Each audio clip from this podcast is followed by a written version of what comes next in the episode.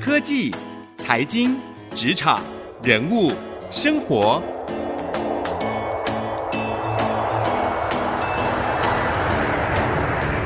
创意领航家。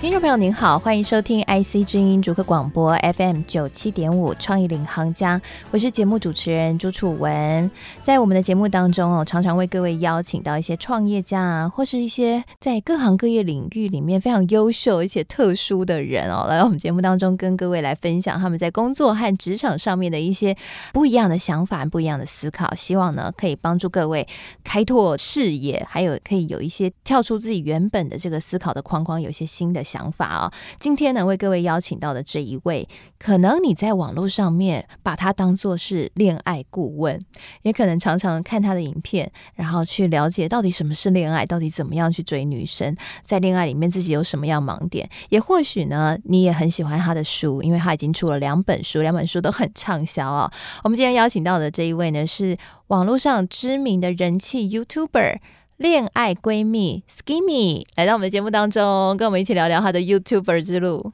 Hello，大家好，我是 Skimmy，你的网络闺蜜。哇，听到这个声音，大家是不是融化了呢？还是已经勾起了自己在看 Skimmy 影片的时候那个开头的那一句话呢？我自己听你刚刚的那个声音，马上就想起你的影片的开头。这是我的注册商标，对，是你的注册商标啊。哎，我觉得很好玩。我们刚刚在节目开头之前哦，我们先私下聊了一下，其实你是念加拿大的。多伦多大学艺术学系是高材生，而且是要往艺术家之路去迈进的一个学系。那后来怎么会跑来做 YouTube？诶、欸，因为其实我自己是从小就很喜欢两样东西，一样是画图，另外一样是写作。那其实都是在创作的这个范畴里面的。那当初在选学系的时候，其实是因为我最想选的是中文系，但是在国外没有中文系可以选。嗯、然后我就想说，诶、欸，其实艺术也不错，我也蛮有兴趣的，所以就选了艺术系这样子。哦，那艺术系念完不是应该要去，譬如说做一些艺术相关的工作吗？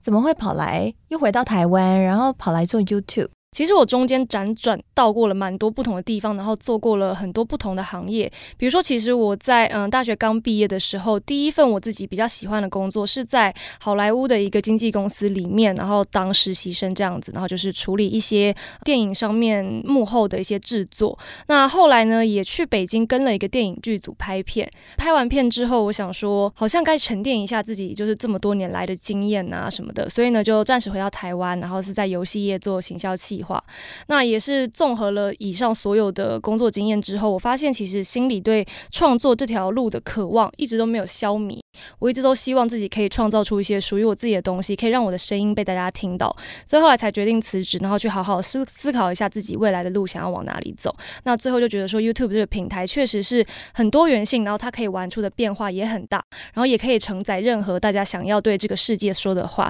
那所以就决定把它做成影片的形式来跟大家分享。嗯。嗯不过你一开始就会做 YouTube 的影片吗？还是自己也是摸索一段时间自学的？其实我算是跟影片制作蛮有渊源，因为我之前在加拿大读高中的时候，因为加拿大的学校风气比较开放嘛，所以变成说在大概高二、高三的时候，你就可以。不要拿一些国英数，你可以去拿一些你自己喜欢的课程。那我就有拿多媒体的课程，那刚好那时候老师就有教大家怎么做影片，所以那时候的班上的要交的报告也是你要分组做出两支影片，其中一支期末一支这样子。那个时候做的时候就觉得影片还蛮好玩的，然后没想到哎，这么多年后这个技能又用上了。对，而且现在这个技能还变成自己吃饭的家伙。没错，当年万万没有想到啊。嗯，不过还蛮好玩，就是命运算是峰回路转，把你过去所有的经验做一个集大成者，变成你现在。的一些养分哦，对，因为我觉得 Steve Jobs 有有一句话说的很好，他就是说 Dots will be connected，就你前面走过的路，就是会有一天，它就会突然哎，好像串起来了。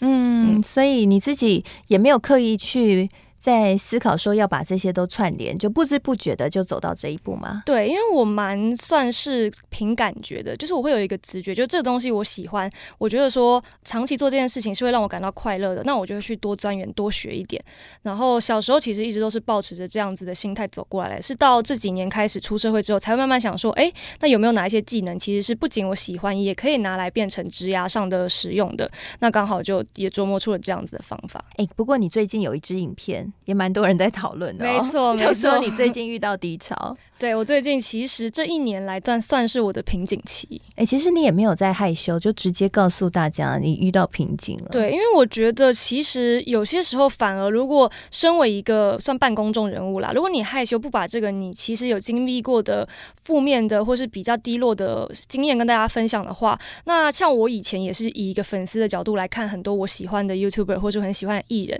我都会一直心里有一个。幻想是觉得说他们是不是都不会经历像我一样的痛苦？这个我觉得反而是对于一些乐听大众，他们心理上是一种不太健康的压力。所以我反而会希望把我自己有的挫折跟大家分享，那大家会知道说哦，在所有人生的挫折里面，我们都不是孤单的。嗯，哎，不过你的 YouTube 其实经营的蛮有声有色的哈，现在已经有。五十多万人订阅了，那你自己也出书，两本书都很畅销，可以说是畅销书作家，不敢当，不敢当。对，那为什么会遇到低潮呢？你的低潮来自哪里？因为其实我因为这个低潮，我还要去跟心理师做咨询，这样子。那我们这边得出来的目前的一个说法跟一个共同的 understanding，是因为其实我觉得在以前。自我探索这个部分，我并没有很去理解它。自我觉察的部分，其实并没有做的那么的完善，所以呢，我会。因为社会的期待，或是因为生存的焦虑，比如说我要自己可以经济独立养活自己，不再靠爸妈这样子的压力，然后去逼着自己做出一些事情。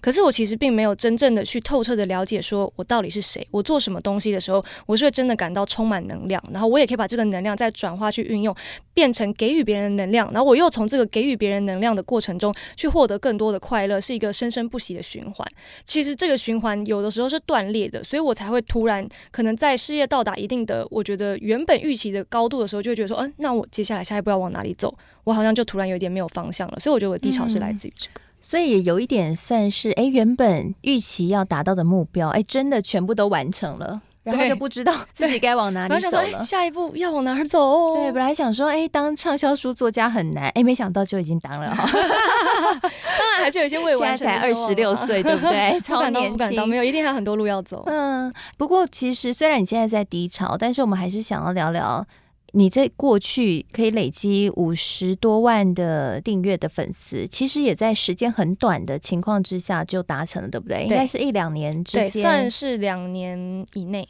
对，所以两年内可以累积五十多万的订阅，它算是一种。在 YouTube 界也算是一个很成功的案例哦，所以虽然你低潮，但我们还是想要聊聊你的成功。没问题，OK。因为其实我们听众朋友，大家应该都在节目当中常常听我在聊这个斜杠的话题哦，所以有些听众朋友可能你自己也在思考用自媒体来做经营，帮自己的公司的产品来做行销，或者是呢，你就是听完了之后觉得自己很有才华，也希望来经营自媒体，但是成功并不容易。那今天我们就想要跟 Skimmy 来请教一下，你在 YouTube 经营上面两年可以做到五十多万，其实真的很厉害耶！谢谢。你当初怎么帮自己做定位的？你有去先想好一整个大概策略模式要怎么样去建构，才进来做吗？其实我当初也是想蛮久的，因为我喜欢创作嘛。但是对于说哪一个主题是我真的擅长而且有热忱的这件事情，我其实想了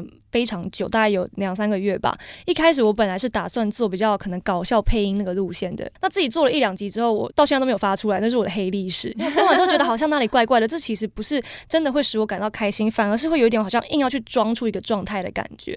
那最后会决定做感情，是因为那个时候我人在上海，然后认识了一个读。心理学系博士的一个姐姐，那我们就在互相分享彼此之前做过的会让自己觉得有热忱的事情。然后她说她有做了一些线下的让大家可以深度交流的聚会啊，也没有收钱，就是让大家可以有一个平台开心的相聚这样子。然后我就说，哎，那我之前也有在网络上发过教大家如何挽回失去的爱情的这种文章，而且我还在下面所有有留言的网友，我都一个一个回他们，针对他们的问题去帮他们做分析，跟帮他们做一些可能呃后续挽回的制定啊，或者开导什么之类的。也没有拿钱，然后呢，这个姐姐就说：“那我觉得，如果你没有拿钱都愿意做这件事情，就代表说这就是你 passion 的所在。那你为什么不试着把爱情这个话题做成你的主题呢？”还有她一讲完之后，我就有一种哎，瞬间被当头棒喝的感觉。嗯，那我就觉得说，毕竟因为后面的网络闺蜜的这个定位，是因为我觉得，毕竟我。不算是一个可能说大家的长辈，或者说真的是一个精神导师，或者说是一个专业的分析的学术性的背景。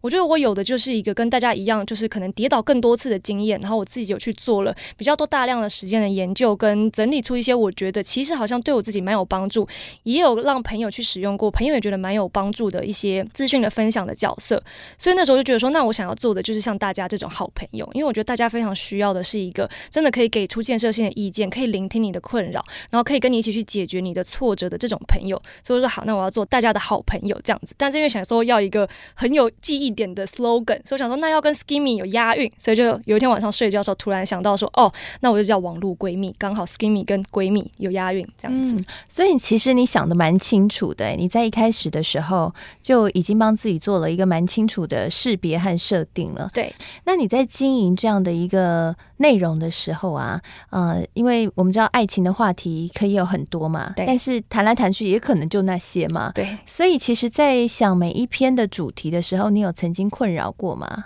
其实前期的时候。主题是算源源不绝的，一直会有新的主题产生出来。不仅是有一些我自己的问题，刚好那个时候我身边的朋友也都是还是处于刚出社会，然后没多久，可能从大学刚毕业进入到职场上，所以他们在自己在情感摸索上也还有蛮大宗的一些各形各色的问题。所以那时候就收集了还蛮多议题可以跟大家分享。那你在制作影片当中，你遇到最大的困难是什么？我觉得，因为我是从头到尾都一个人完成，所以呢，有的时候因为我会一人分饰多角嘛，那一人分饰多角，有的时候你可能动到一下的时候，可能会出镜啊或者什么的，所以就要一次一次的去尝试，然后调到那个最好的角度，然后自己的动作也要去稍微有限制这样子。嗯，哎、欸，你在家里还蛮忙的。我在家里真的是，我想说，如果那个窗户外面有人在偷窥我，他一定觉得这里住一个神经病。而且我看你有时候还会扮成男生，对，会扮成男生，然后还有一种男生跌坐在地，然后哭求女朋友不要走的戏嘛，所以我就一个人在家里就演琼瑶。那你妈有曾经感到疑惑过吗？因为那个时候我开始做 YouTube 已经是我出来自己住的时候了，哦、所以他没有看到我背后的心酸，他、都看到我呈现出来好像很多变的样子，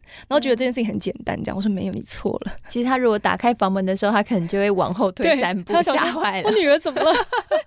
所以大家看到 YouTuber 很光鲜亮丽的一面哦，可是其实就跟拍电影一样哦，他的背后在幕后制作的时候其实相当不容易哦。所以如果你想要做这一行的话，你要先考虑一下，哎，这个呈现的方式你可不可以驾驭，可不可以 handle 哦？那其实我觉得做自媒体啊，有一件事情我一直觉得很难，因为我自己也有在经营粉丝团嘛。我觉得难的地方有一个就是，一开始你在做的时候，或是你想要把你想知道的事情告诉对方的时候，一开始你可能遇到的是一片寂静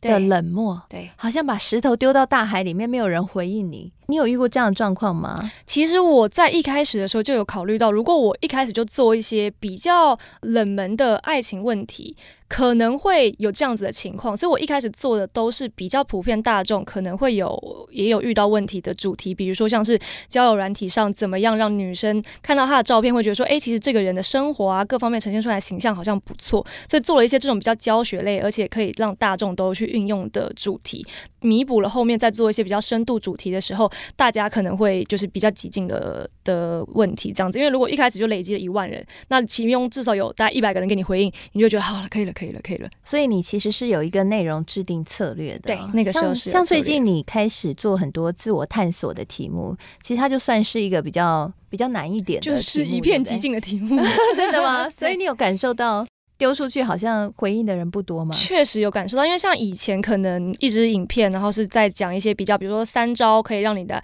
爱情的某一方面突然变得很顺利的这种影片，大概的观看量都至少有就是十万啊，甚至到一百万都有可能。那开始做自我探索的题目之后，大概就三五万。那你有开始自我怀疑过吗？想说要不要放弃？其实我觉得没有，因为我从一直以来都觉得最让我感受到那种。成就感跟开心的事情，反而不是说可能这一支影片一发出去就一百一两百万观看，而是这一篇影片下面可能会有人留言说：“我真的很谢谢你做了这个主题，因为我一直以为只有我有这样子的困扰，你做完之后让我也有勇气去面对我自己生命中的困境，而且我也觉得我有得到了一些有用的资讯跟有用的帮助，这其实是让我感到最快乐的。”哎，但是问题来了，因为你是靠 YouTube 来生存的哦，你不是兼职做，你是全职在做。那这样观看量变少，不会影响到你的商业获利吗？所以偶尔还是要出一些你知道观看量会很多的片，来维持它这个就是整体的平衡。哦，所以好玩的就在这里，你已经做到有心得，知道哪些可能大家会想看，哪些大家不会想看。没错，嗯，所以这个是需要，你觉得这个是跟一开始你出来就会的吗？还是是时间累积下来，你才有那样的一个感觉和 sense 的？一开始出来的时候，当然自己会有一些自己的想法，因为自己本身曾经是一个观众，而且我觉得其实有时候反而你一开始出来做的时候，你想到的主题都是那些真的很好的主题，因为你离观众的那个身份还不太远，反正做。做了一阵子之后，你可能会更精准的知道说哪一些主题一定会爆，但是这样子的思想同时也是一种框架，就你可能就不太敢去跳脱出来做一些你觉得真的需要，但是你不确定观众需不需要的话题了。所以我觉得其实是，即便做的 YouTube 做这么久，你还是需要去勇敢尝试一些可能你觉得不会爆，但是也有可能大家会觉得哎很棒的东西。嗯，很谢谢啊，刚刚 Skimmy 呢跟我们分享他做 YouTube。一路以来的心得，还有在主题的选定啊，以及自己的定位上面，其实呢都不像大家表面上所看到的，就是好像很容易，其实很不容易哦。刚刚听到这个 Skimmy，实际在拍片的过程当中，你可以想象你做得到吗？那休息一下，广告回来，我们继续深入的聊一聊。那 Skimmy 接下来两年的 YouTuber 已经走到这一条路上了，他接下来想要往哪里去呢？我们一起来好好的聊一聊。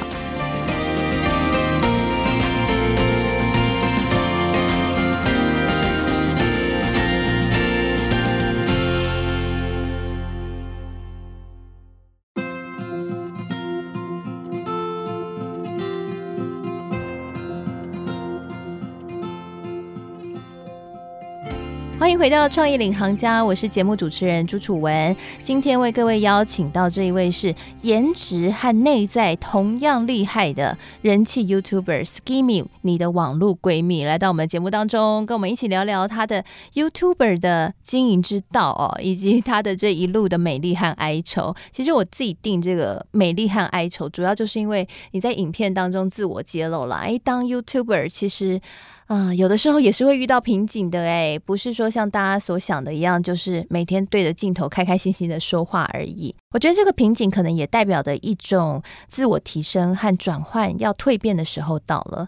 我觉得大家应该也很好奇，或是你的粉丝朋友应该也很好奇，就是你已经做了两年的 YouTube，那也很成功，也成功转型变成达到你原本的梦想，当一位作家了。你接下来想要往哪里去呢？我接下来可能。应该会想要在作家这条路上面去走更深一点，因为虽然我现在已经成为了一名作家，但我觉得算是比较可能一根大拇指踏进去这条线而已，还没有达到我自己原本预期的那个程度。因为我其实一直最想要做的是写长篇的小说，那我希望透过这个长篇的小说，可以带给大家一个既有意义然后又好看的故事，这是我的梦想跟我的志愿这样子。那我也觉得 YouTube 这件事情确实帮我蛮大的，因为在做两性情感类 YouTube 的过程中，我陆续收。收到了很多，呃，可能粉丝朋友们他们自己在情感上遇到的问题，或是他们的故事的来信。那我也从中看到了很多可能曾经不那么熟悉的人性。因为我觉得，其实当一个小说家最重要的就是你要去发现人性的复杂面，然后要去尊重人性的复杂，然后用一个包容的方式，然后把这些事情都在一起，然后讲出一个很动人的故事来。所以我觉得做 YouTube 其实是有帮助到我以后想写的故事的整个内容的丰富性跟厚度的。嗯。不过，你如果开始改行做这个写长篇的故事的话，怎么样两者兼顾？时间管理规划这件事情真的是非常的重要，因为我以前就是会觉得说，哦，好像每天忙 YouTube 这件事情就没有时间真的静下心来好好去写作啊，或者好好去沉淀自己。那我后来发现，是因为其实有很多东西，就是拖延症这个东西，是因为你可能害怕去面对某一些你被迫要做的事情，所以你就一直用拖延来告诉自己说，没有，我还是有掌控性的，别人叫我做，我也不一定就现在就要做啊。可是我觉得，反而如果你突破了这一个关卡，然后你去把真正该做的事情，用一个正面的心态去赶快把它做完，那你后续其实会空出很多时间来，你可以真的放心的，不用在心里面去想说哦，我明天要做什么，后天要做什么的这个状态下，去好好去过你的生活，然后去做一些你真的喜欢做的事情。而且我觉得，当你把这两者东西都分配好、兼顾好的时候，其实会处在一个更有正能量的状态。嗯，所以其实在这个方面就等于有点像是艺人公司的概念，因为像你们做 YouTube 应该还会要做一些像商业的合作，对，你自己可能会去演讲啊，然后或者是像你要写书、要宣传等等的，对，所以其实你的角色也非常的多元。那你自己是把这些工作怎么样做一个分配呢？我觉得就是如果今天是必须要我亲自掌控的，只有我才能做得到的事情，那就我来做。那我觉得作为一个毕竟公司的 CEO。那你可能底下，因为我以前是有全职助理的嘛，所以我觉得在做一些工作的分配上，真的还是要放手，相信跟你合作的人去帮你做出一些可能不需要你亲自来做的事情。好，所以大家可以听到了，其实做一个 YouTuber 呢，到最后其实跟艺人公司是有点类似的。你必须除了在创作上面需要有自己的能量，然后和一个呃内容主题的设定之外，你也必须要有一个公司经营的方式和理念啊、像 Skimmy 他其实也非常有商业头脑，所以在这个部分呢，他就采取部分外包的合作。那在我们之前节目上也有提到，其实这也是现在的一个趋势哦。一间公司能外包就外包，你的弹性就会更大了。那另外一个好玩的话题就。是现在做 YouTube，其实不只是在 YouTube 平台上面曝光，IG、脸书等等不同的平台，通通都需要曝光，你才能够真正的在注意力经济上面哦，可以掌握住大家的眼睛哦，真的很不容易。那 Skimmy 你自己时间怎么分配？譬如说你呃一个 YouTube 出来，你会怎么样同时在 IG、在 Facebook 上面来宣传，或者在曝光，来达到一个重效的结果？像 YouTube 的话，呃，我分享到 IG 上，我都会用现实动态的方式来分享，因为其实我觉得。大家在滑现实动态的时候，他们的心情是更加的 free，然后更加的轻松自在的。而且因为现实动态其实它有一个很好的功能，就是如果你加了网址，它可以直接上滑。但是在 IG 的主要的 post 上面是其实是没办法加网址，就算你加了网址也没办法点的。所以大家可能还是必须要，如果你发在 post 上的话，大家必须要先点回你的主页，然后再从你的主页去点那个唯一可以放的一个连接。所以我觉得反而用现实动态去做一些串流啊跟分享是一个蛮好的选择。那脸书呢？脸书的部分 就比较没有在经营哦，所以主要是 IG 和主要是在 IG，其实是因为现在其实年轻的族群都 shift 到 IG 上面比较多了。嗯、那 Facebook 的话，它反而变成比较像是一个新闻啊或是梗图传播的平台。嗯，但 IG 很吃照片哎、欸，很需要有各式各样的好看的照片。平常拍片就这么忙了，你还有时间去拍那些照片吗？因为其实我把 IG 反而是当做一个来督促我去进行有趣的生活趣事的一个。体验有点算是一个动力吧，因为其实我从以前就喜欢在可能生活，我觉得这个 moment 特别有感的时候，我就会请大家帮我拍一些照片，那我就发到 IG 上。所以以前我都会戏称说我的 IG 是我精心包装过后的人生这样子。那其实我现在也比较不偏向去。做那种摆拍啊，或者说是呃特别拍一些比较商业类型的照片，除了当然除了上岸以外啦，IG 上我都尽量放一些可能在我真的日常生活中拍的一些我很有感的生活的分享。那我也觉得说这个对我的粉丝来说是一个互动性的，比如说我会分享一些我去奈良，然后跟一个很康的鹿合照，然后我就说、嗯、那我们来玩鹿的成语接龙吧，这样子，那底下就啪啪有很多人回复，所以我觉得其实在 IG 日常性跟互动性上面还是一个蛮重要的点。嗯，好，所以提供给所有听众朋友参考。如果你自己呢也在公司要经营各个不同平台的自媒体的话呢，大家可以参考一下这个 Skimmy 的方式哦，在 YouTube 和 IG 的联动上面可以用限时动态，这个网址可以上滑，那就可以比较好的来做运用。那同时也要知道不同的媒体的平台，他们有不一样的属性。提供给所有听众朋友参考，谢谢 Skimmy 今天来到我们节目当中跟我们分享。谢谢你邀请我。那我们今天的节目呢，同时也都会在 Podcast 和 Spotify 上面来做分享啊，都会有单集可以来聆听播送。欢迎大家可以搜寻“创意领航家”。同时呢，在节目的最后，我们也会将今天的节目内容呢，楚文会写成一篇采访笔记，放在我的粉丝团。欢迎搜寻财经主播主持人朱楚文，就可以看得到了。那 Skimmy 的这一本畅销书哦，《台北恋爱》。图鉴，如果呢你也想要来看一下更多的这个恋爱相关的故事，都欢迎各位可以来看看这一本书，真的文笔很好哦。那同时他的 YouTube 上面也有很多的恋爱的咨询哦，所以欢迎你，如果你在恋爱上面有难题的话，可以上 YouTube 跟他来互动，看看他的影片。谢谢您收听今天的节目，我是楚文，我们下次再会。